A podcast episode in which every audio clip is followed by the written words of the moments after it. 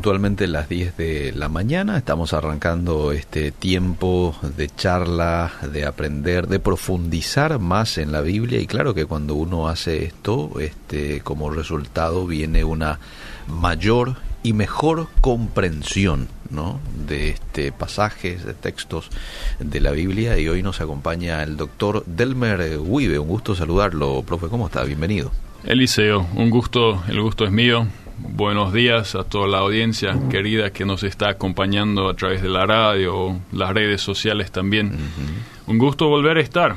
Gracias a Dios estamos bien y con ánimo y con ánimo de poder seguir aprendiendo algo de lo que es la palabra de Dios yo ya te dije recién, no voy a poder contestar todas las preguntas que, que, circun, que van alrededor de ese tema, pero bueno, quizás aprendemos alguna que otra cosa y eso ya es importante, ¿verdad? Totalmente, totalmente. Este, e, eso es lo lindo de la Biblia, que cuando mm. uno eh, tiene ese deseo y esa apertura, ¿no? Y viene a ella y le dice, a ver, Espíritu Santo, muéstrame, enséñame, y estamos abiertos, Él nos conduce hacia donde en realidad está el mensaje, ¿no? El sentido bíblico o de lo que Él quiso transmitir con un determinado pasaje. Exactamente. Y es lo que hoy vamos a hacer con relación a lo que hace a la imposición de manos. Hay algunos pasajes en la Biblia en donde vemos de que hay una imposición de manos tanto en el Antiguo como en el Nuevo. Hoy vamos a hablar específicamente de dos versículos del Antiguo. Exactamente, exactamente. Em, tengo previsto venir la próxima semana de vuelta y ahí nos vamos a enfocar un poco más en lo que es el Nuevo Testamento, en la misma temática. Ajá. Pero hoy quiero detenerme en dos pasajes, pero antes que nada hacer una pequeña introducción. Sí, o sea, los que están ahí en, eh, siguiéndonos, si quieren ya abrir sus Biblias, será número 27, en números, ¿sí? Capítulo 27. A partir del 12 en adelante eh, voy a estar leyendo, o Eliseo va a estar leyendo, algunos textos y me voy a detener ahí en el 18 y 22, también 18, 19, 20 y 22. Imposición de manos. Em, no sé, ¿cuál eh, ¿vos tuviste alguna experiencia, Eliseo, que alguien te impuso las manos en algún momento de tu vida, en una ocasión? Sí, ¿Mm? sí. Ok, yo también, eh, cuando me bautizaron, me pusieron las manos encima. Em, en ciertas oraciones, yo recuerdo cuando fuimos ordenados, mi esposa y yo, como para predicar en la iglesia, se nos impuso las manos. Sí. A veces en las ministraciones de las iglesias también. Exactamente, cuando alguien ora, el uno ora por el otro, se imponen las manos. Em, ¿Alguna vez sentiste algo especial, como un choque eléctrico o algo así? Y, te tengo que ser sincero. claro. Nunca. Tampoco yo, pero quizás otras personas sí. Y ahí surge un poco la pregunta, hmm, ¿cómo funciona eso de imponer las manos? ¿Qué significa? Y eso en muchas iglesias hoy en día y hace años atrás ya juega un rol importante. Mm. Tenemos ahí, sobre todo en las iglesias neoapostólicas, mm. la imposición de manos a y surgió y es un rito muy importante. Mm. Yo no me voy a detener ahora a analizar las enseñanzas de las iglesias neoapostólicas o de ese movimiento, eso no va a ser nuestro tema, pero ellos han ido y han surgido ya de los años 40, 50, donde estaban los precursores que después llevaron a que este movimiento surja. Em, ellos empezaron a cambiar un poco el enfoque de, ayuno y oración y después todo se fue hacia uno de imponer las manos y con eso, con la imposición de manos se transmitían dones, se transmitía también el bautismo del Espíritu Santo, que fue conferido, el Espíritu Santo fue conferido a través de esa imposición de manos. Y entonces em, la, la pregunta surge, bueno, eso si es cierto, ¿cómo funciona eso? Otro concepto es la cobertura espiritual, o sea, yo tengo la cobertura espiritual sobre ciertos creyentes, con la imposición de manos sobre todo del, del apóstol, que es el líder hacia los demás, él, él, los tiene bajo su cobertura. Así que hay un montón de, de, de, cuestiones que rodean ese tema. Y uno de los textos que ellos utilizan frecuentemente Eh, y sobre todo cuando se, se, trata de instalar nuevos líderes. Viste que funciona de tal manera que hay un apóstol y normalmente algunos profetas y ellos designan, instalan nuevos apóstoles.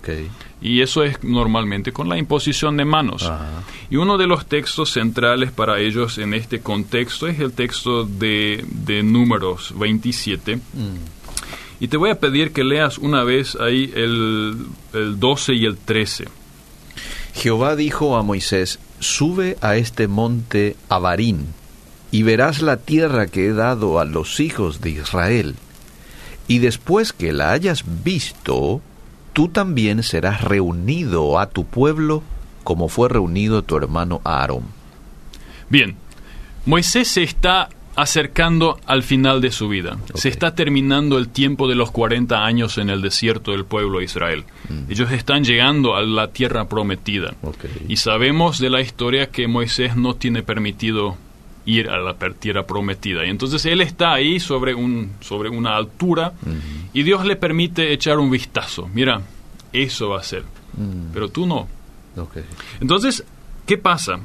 Puedes leer el, el 15 y el, hasta el 17. Eh, Entonces respondió Moisés a Jehová, diciendo, Ponga Jehová, Dios de los espíritus de toda carne, un varón sobre la congregación, que salga delante de ellos y que entre delante de ellos, que los saque y los introduzca, para que la congregación de Jehová no sea como ovejas sin pastor.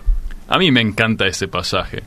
Moisés sabe que él ya no va a ir, pero tiene un deseo y le pide a Dios, mira, pone otro líder.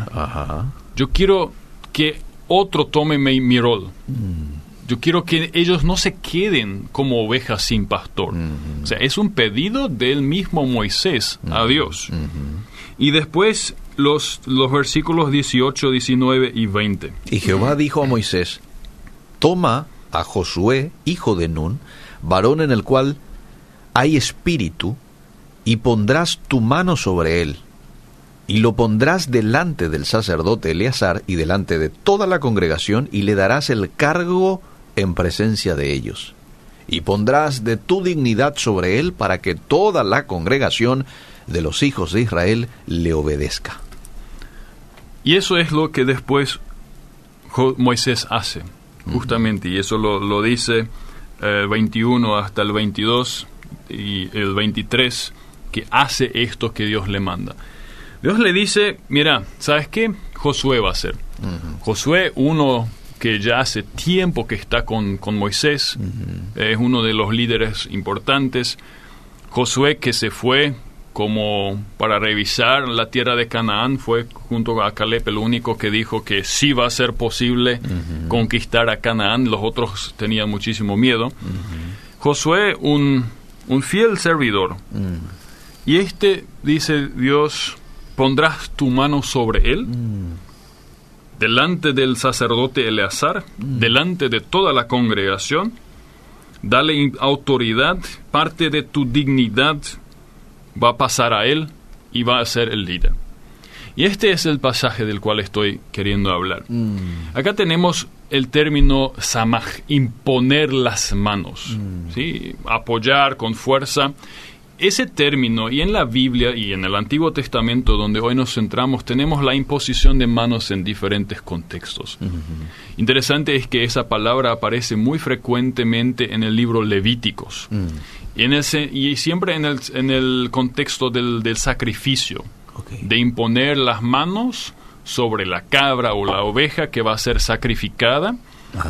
Eh, en Levíticos 16 están ahí las dos cabras, eh, donde una es sacrificada, la otra se, es enviada hacia el desierto, y se le imponen las manos a ese cabrio antes de ser enviado, y él porta el pecado de Israel y lo lleva afuera. Entonces esa, hay también la imposición de manos, y entonces surge la pregunta, hmm, y es real literalmente el apoyar la mano, ¿sí? No, no solamente ponerla encima, sino realmente tocar, apoyar la mano. Y eso acá Dios le manda a hacer a, Moisés. Mm. Um, Y, y, se trata de, en este caso no se trata de un sacrificio o algo, sino se trata de un cambio de liderazgo que está sucediendo. Okay. Bueno, la, la pregunta es, ¿qué significa? ¿Qué implica? Eh, también tenemos otras palabras eh, que, de, que, tienen que ver con imponer las manos. En, la, en el Antiguo Testamento aparecen en contextos de bendición también, mm. um, donde Jos, eh, José bendice a sus hijos, ahí mm. también impone las manos. Tenemos en el contexto de la, de la instalación de, de, los, de los sacerdotes, -huh. de los 70 ancianos, -huh. De los levitas, así que en repetidas ocasiones dentro del Antiguo Testamento aparece ese rito, digo yo ahora, de, de, imponer las manos. Vemos como una práctica. Sí, es una práctica sí. que, que, aparece en, en diferentes contextos Acá específicamente, en números 27 es mencionada en el contexto del traspaso de un liderazgo. Bien. Y es eh, Mo, eh, Moisés, Dios le dice, pondrás tu mano sobre él. Mm. Y ese texto y el otro que vamos a ver un poco más tarde es Deuteronomio 34. Sí. Son importantes. Mm. Se trata de un rito de instalación. O sea, Moisés dice, y ahí voy, voy ahora a la pregunta, ¿Qué pasa en ese momento? Mm. ¿Por qué la imposición de manos? Uh -huh. ¿Qué significa? Uh -huh. ¿Pasa algo mágico ahí en ese momento? Um, quizás Moisés le transmite espíritu a Josué. A veces algunos exégetas quieren verlo, así que se transmite el espíritu hacia Josué. Pero ahí digo, hmm, eh, una de las premisas, una de, los, de las claves para entender el texto bíblico es contexto, contexto y otra vez contexto. Miren, ¿qué, qué dice ahí el texto en el 18? Uh -huh. Si puedes volver a leer. Y Jehová dijo a Moisés, toma a Josué, hijo de Nun, varón en el cual hay espíritu. Esta es la parte donde ya me, me sí. llamó luego ya la atención hace rato. ¿Viste? Varón en el cual hay espíritu y pondrás tu mano sobre sí. él. Sí. Así que una cosa ya podemos excluir. Mm. No se transmite el espíritu y es en mi Biblia incluso aparece en mayúscula y yo creo que con razón esa es la señal de que se trata del espíritu de Dios okay. que en la en el Antiguo Testamento está sobre diferentes personas está sobre los 70 ancianos leemos que los, uh, los trabajadores que trabajan en, el, en la tienda también y construyen el, la, la, el, la, tienda eh, el taber, los, y también el, el, altar tienen el espíritu. Bileam lo tuvo, el siervo de Dios en Isaías tiene el espíritu y yo creo que claramente se trata del espíritu de Dios. Okay. Y Josué ya lo, tiene. ya lo tiene. Justamente esa fue una de las características que estaban buscando. Buscar a Josué, un señor, un, uh, un, un hombre Ajá. en quien está el espíritu. Okay. Bueno, y después imponerle las manos. Así que la imposición de manos no, no es una señal, no puede ser usada en que esto te transmite espíritu. Bien. Eso es la primera enseñanza importante que yo saco acá del texto, solamente leyendo atentamente, ¿verdad? Uh -huh. Y eso también, si yo lo conecto ahora rápidamente, hago un salto al Nuevo Testamento. ¿Quién mm. es el que da al Espíritu y quién quita? Mm. Es Dios. Claro. Nunca ningún ser humano tendrá la potestad de dar o quitar espíritu. Mm. Si se trata del Espíritu de Dios. Claro. Creo que esa es una, una, cosa que tenemos que tener bien claro. Mm. Seres humanos, sean apóstoles, profetas, patriarcas, pastores o como quieran llamarse, no mm. tienen la potestad de impartir espíritu. Dios es quien da y quita si es quien quiere quitar, pero bien. Dios es el que da al espíritu. Bien, bien. Eso creo que es algo que tenemos que tener bien claro. Bien. Bueno, pero pone la mano sobre él. Mm. Otro aspecto que me llama la atención. Haz que se ponga delante del sacerdote Eleazar mm. y delante de toda congregación no es algo que acá eh, sucede aquí, sí, no sé, hay un cuarto ahí para grabar, ¿verdad? Ahí sí, en el fondo sí, de Radio Obedira, bien, bien oscuro. No, no, sucede ahí, Ajá. delante de, de toda la congregación. Ah. Es un acto público. Bien. Para mí eso es importante notar acá. No es algo que eh, en una reunión cerrada eh, un líder le pasa el mando al otro. No, es algo oficial, es algo frente al sacerdote y frente a toda la congregación. Pero ahora llegamos realmente a esa parte interesante. donde sí las, las, las, las opiniones van un poco hacia diferentes lugares. ¿Qué es eso de impártele autoridad y pondrás sobre él parte de tu dignidad? Hmm. Parte de tu dignidad. Eso es raro. Em, ¿qué, qué, es lo que Moisés va a impartir ahí? Aparentemente algo sucede, ¿sí? Impártele parte de tu, de tu dignidad. Hmm. Bueno, ahí otra vez eh, nos ayuda realmente a entrar en el texto y ahí tenés que realmente, y yo pasé por ese por esa travesía de hacer un análisis de esa palabra. La palabra hebrea ahí que aparece es hot. Mm. Esa palabra tiene, como es común en el hebreo, vos tenés una palabra ahí que tiene varias traducciones hacia el, hacia el castellano, hacia el alemán u otro idioma. E, esa, ese hot, que es dignidad, es majestad, es también autoridad, peso, eh, son todas traducciones de esa palabra. Eso Moisés transmite o tiene que transmitir. Eh, en diferentes contextos dentro del Antiguo Testamento, eh, por ejemplo, en Primera de Crónicas 29, 25. ¿Quiere que lo lea? No, no creo que... No, está bien. En, en, ese contexto esa palabra aparece y se trata de una dignidad, de una autoridad que tiene que ver con un cargo. Ahí aparece eh, Salomón, Salomón, que transmite eso o donde se habla en su contexto y aparece esa palabra hot, que es autoridad para ejercer un cargo. Mm.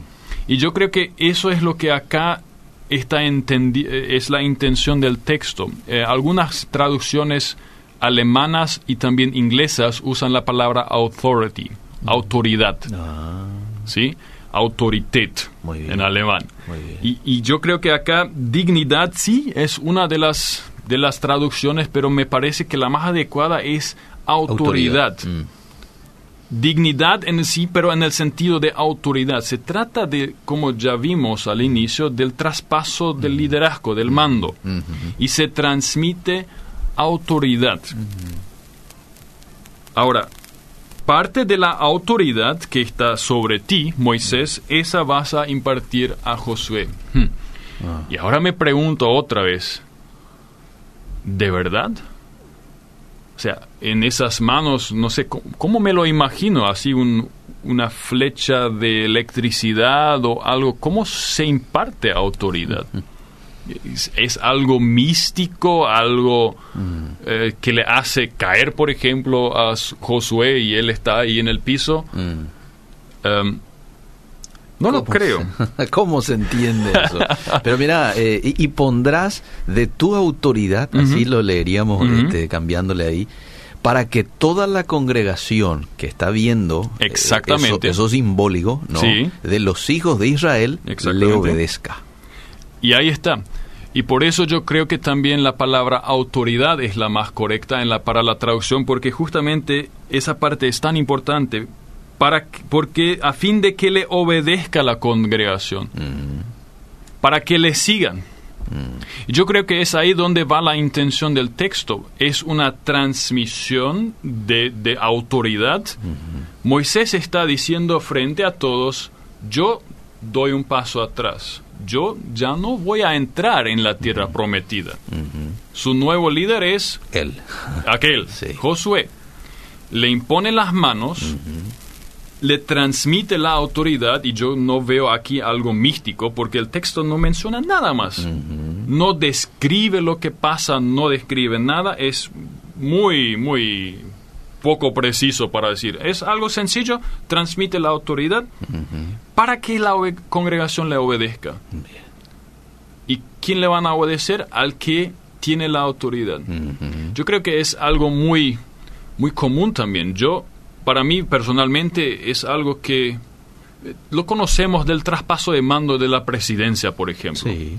Es, es un acto simbólico. Yo ahora delego, transmito, ahora vos Sí. estás al cargo. ¿Cierto? La gente te obedezca. Bueno, algunos obedecen, otros no tanto, pero e- ese es el otro tema ya. Pero el que va a tener ahora la autoridad y esa autoridad siempre viene con un montón de responsabilidad, Mm, es acá ahora ese personaje. mm, Así que todo eso de imposición de manos, por lo menos en este texto, no hay nada místico, no hay nada sospechoso que ahí suceda. bien. Podemos leer también Josué 1, 1 al 9, eh, donde se describe cuáles fueron las tareas, cuál fue, y Josué mismo describe bien detenidamente lo que eso implica. Muy bien. Así que yo en este caso yo hablaría de una transmisión de autoridad, es una, una autoridad de liderazgo Bien.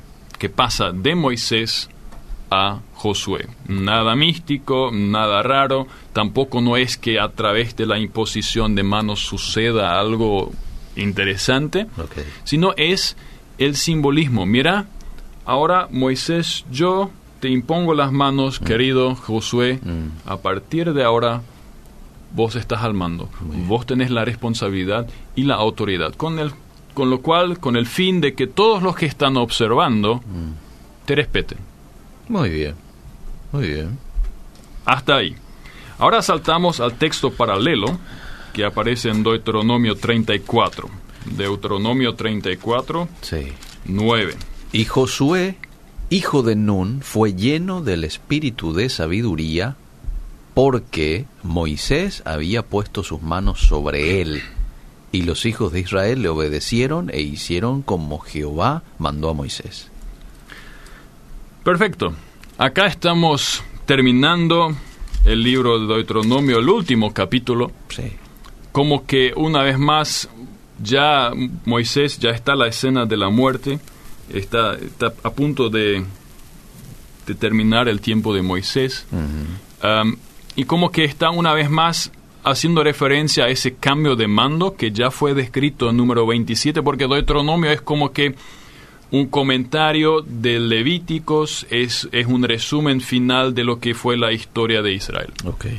Entonces, en este texto aparece, y yo creo que, y por eso muy conscientemente empecé con números 27, Mm. porque ¿qué pasa? Si solo lees este texto, Sí. ¿qué impresión te da? Que fue lleno del espíritu de sabiduría, porque así como dice el texto, él puso su mano sobre Josué. Exactamente. Entonces, acá, solamente leyendo ese texto, uh, parece que la imposición de manos fue lo que le transmitió Sí. espíritu. Sí. Aquí, algunos leen ese espíritu otra vez en mayúscula, leyendo como que esa imposición de manos transmite espíritu de Dios. O sea, había sido que sí, Moisés transmitió con la imposición de manos el espíritu de Dios hacia Josué.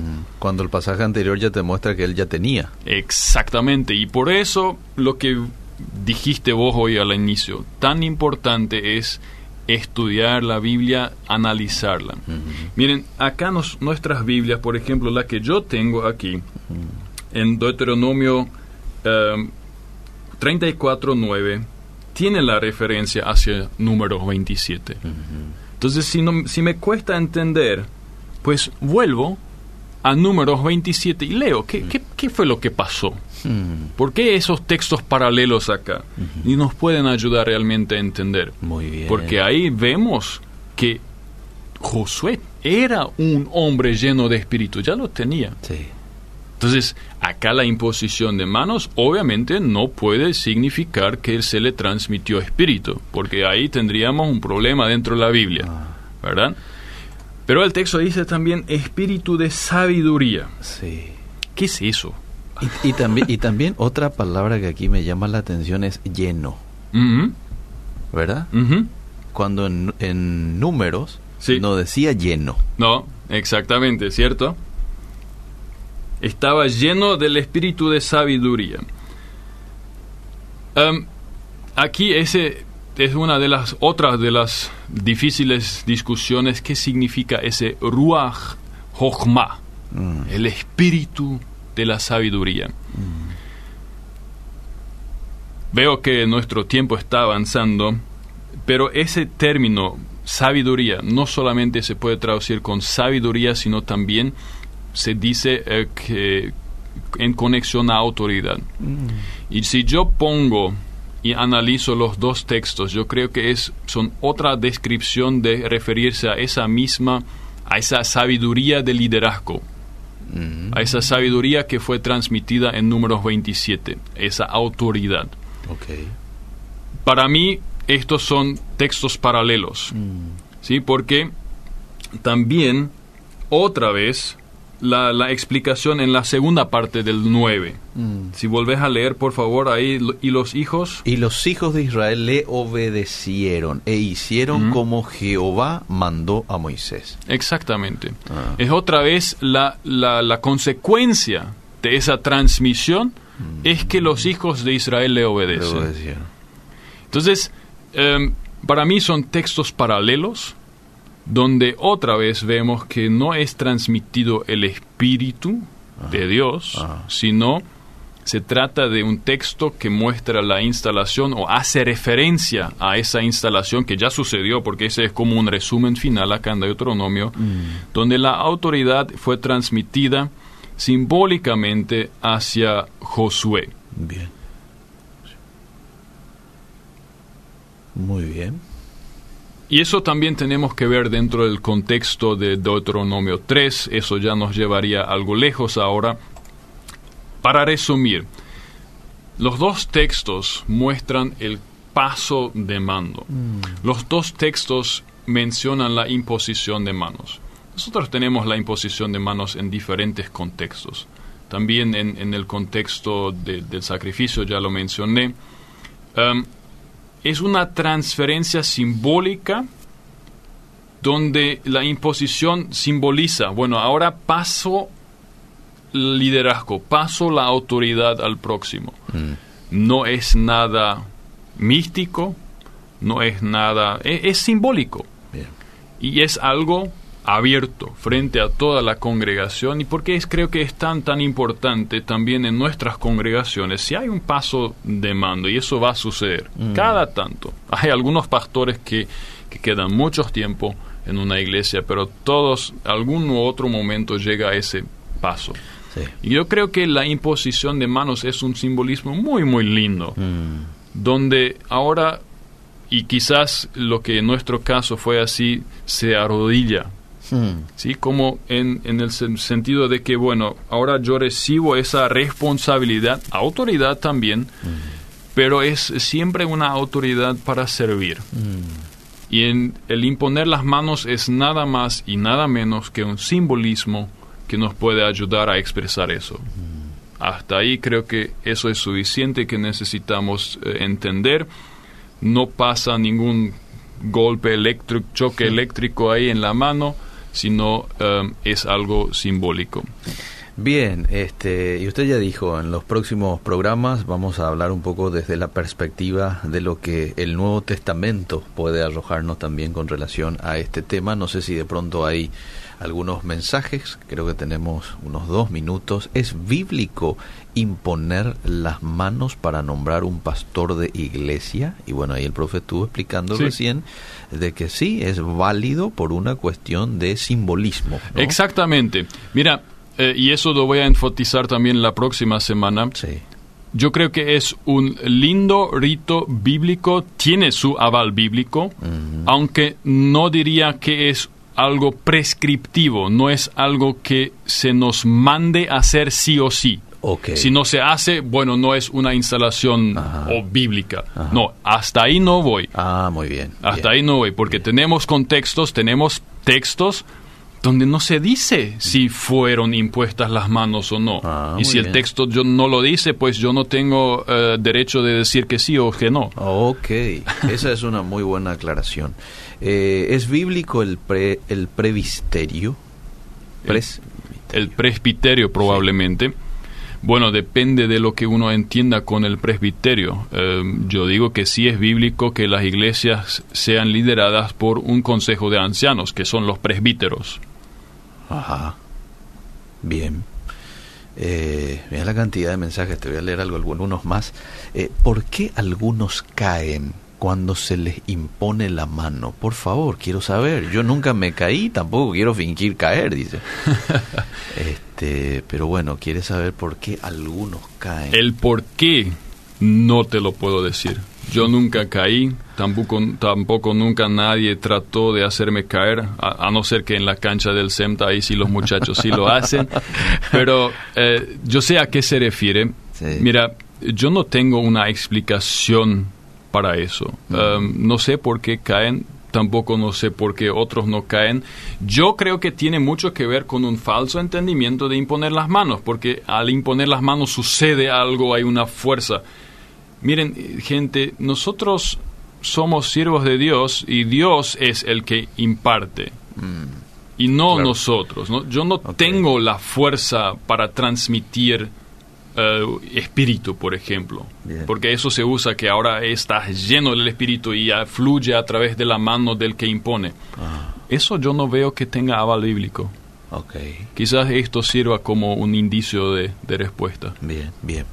Eh, ¿Cómo se explica las sanidades por imposición de manos? Bueno, ya hablamos un poquito también de eso. Liberación de demonios en la iglesia. Se suele ver endemoniados y la gente pone también su mano allí.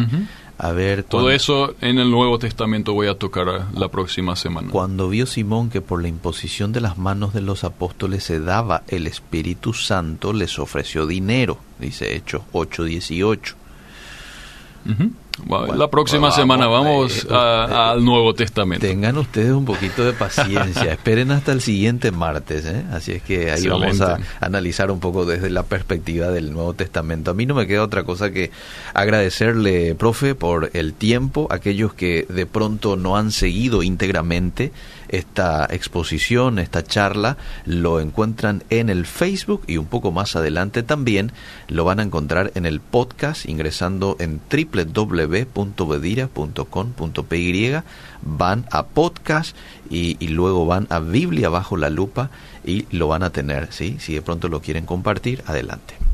Gracias, profe, por el tiempo. Gracias a ustedes y a toda la audiencia que tenga un bendecido resto de jornada.